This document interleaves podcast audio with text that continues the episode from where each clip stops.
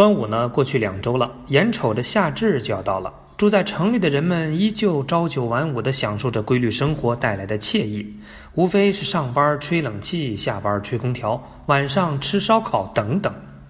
而在乡下呢，比如我的老家，马上就要进入农忙了。这是北方，不过在南方，梅雨季也要来了。之所以叫梅雨，就是因为这段时间有种果实呢开始逐渐成熟，青梅。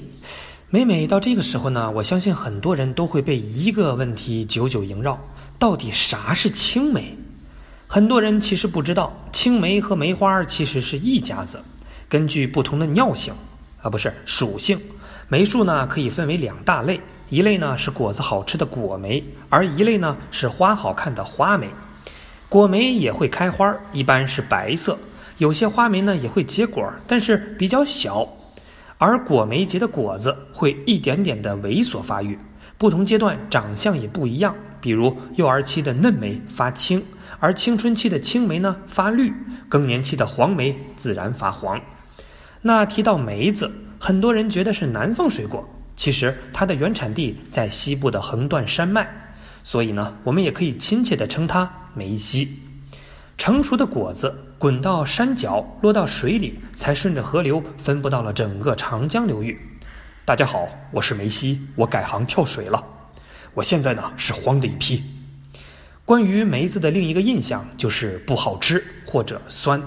其实呢，这也不能全怪它。话说，很多水果的酸都是写在基因里的。不过呢，后天可以通过光照累积糖分，所以水果甜不甜主要看光照。有图有真相晒晒足一百八十。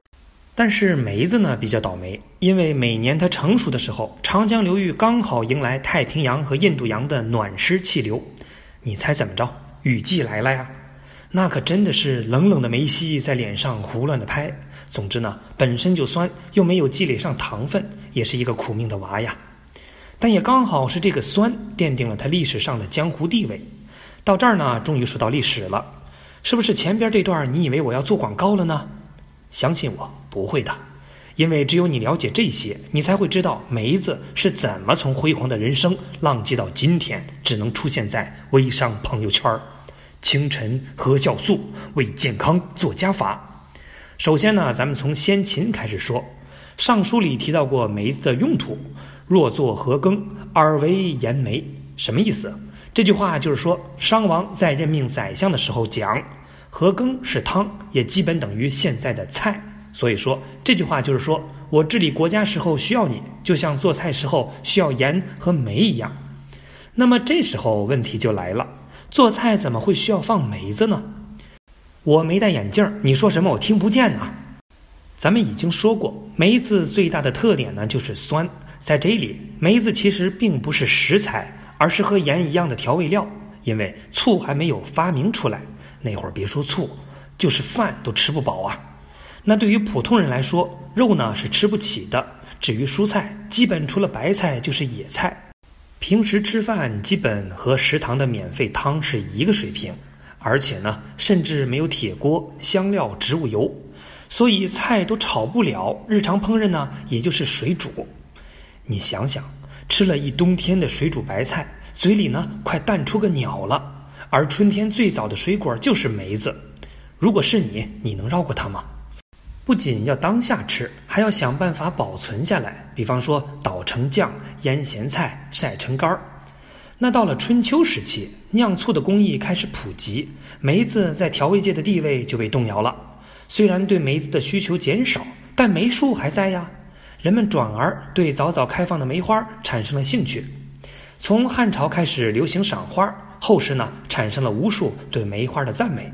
但有一点呢需要注意：江南无所有，聊寄一枝梅，说的就是梅花；而梅花香自苦寒来，说的不是梅花，而是腊梅。有人就会问：有什么区别吗？问得好，腊梅和梅花的关系可以用八竿子打不着来形容。但是古人不分呢，统称梅花。具体区别是，腊梅是黄色，主要长在北方，冬天开；而梅花呢有白色、粉色、红色，主要长在南方，春天开。所以看古诗的时候，根据季节、地名和颜色判断就比较稳了。不过呢，人们开始赏花，并不意味着从此对梅子失去了需求，反而对梅子的玩法更多元了。比如各位都熟悉的青梅煮酒。不过，你是不是以为当年曹操、刘备俩人就是把青梅放到酒里直接咕嘟呢？错，实际上不是用青梅煮酒，而是喝煮酒配青梅。那这里的煮酒呢，是一个名词，青梅呢是个下酒菜。所以，真实的场景应该是滋儿喽一口酒，咔嚓一口青梅。夫英雄者，胸怀大志，富有良策，有包藏今，吞吐天地之志也。谁能当之？今天下英雄，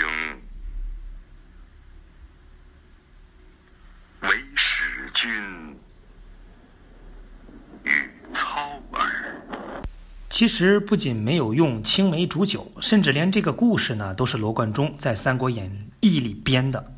不过呢，也不完全是编的。名字叫煮酒，是因为按照酿酒的工艺。每年新收获的粮食要经过一个煮的环节，而配青梅呢有两个原因：一，每年的煮酒酿好的时候恰好是青梅结果的时候；第二个呢，当时的酒浑浊，青梅下酒带来清新的味道。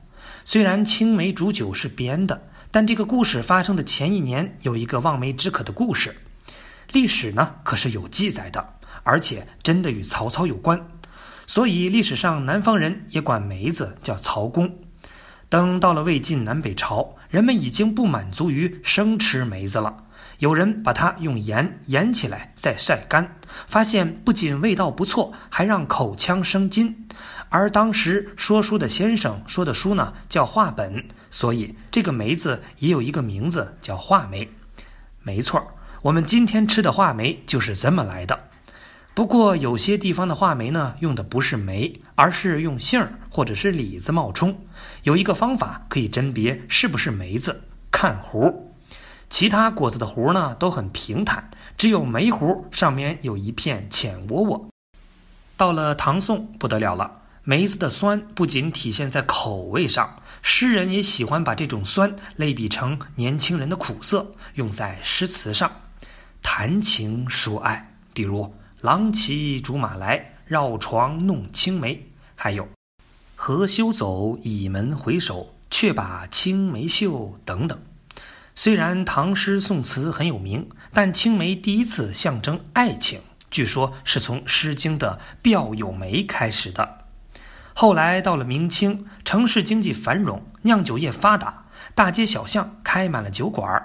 那这时候下酒菜已经不满足于干吃梅子。大家开始追求新花样，比如用蜜糖腌成果脯。当时有道名菜就叫花枝糖蜜，哎呀，光听名字牙就快倒了。还有《金瓶梅》里的一梅，而明朝还有另外一种明星产品，就是把梅子烟熏以后制成乌梅，作为一味药材。那还有呢？你知道梅子还可以染布用吗？明朝人呢，真的就做到了。那清朝人就更厉害了，玩了一个复古的操作，用青梅汁替代醋来拌蔬菜，发现味道老鲜美了。那你说这算不算中国第一份沙拉呢？最后呢，我再说一个颠覆你三观的知识：五仁月饼吃过吗？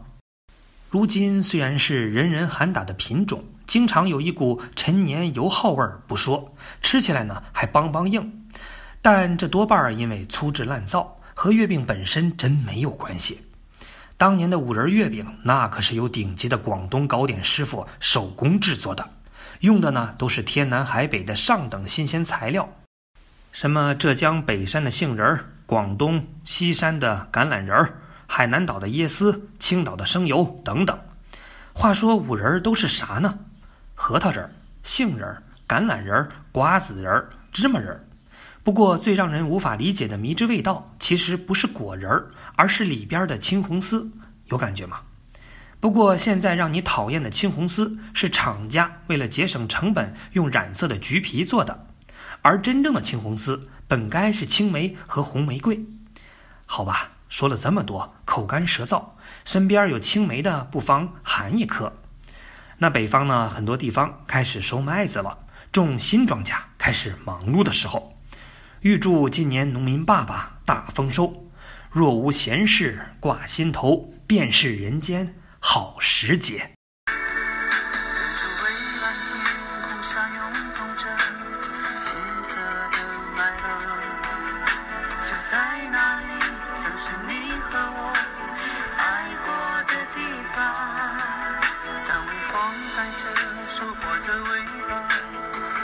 像我脸庞想起你轻柔的话语曾打湿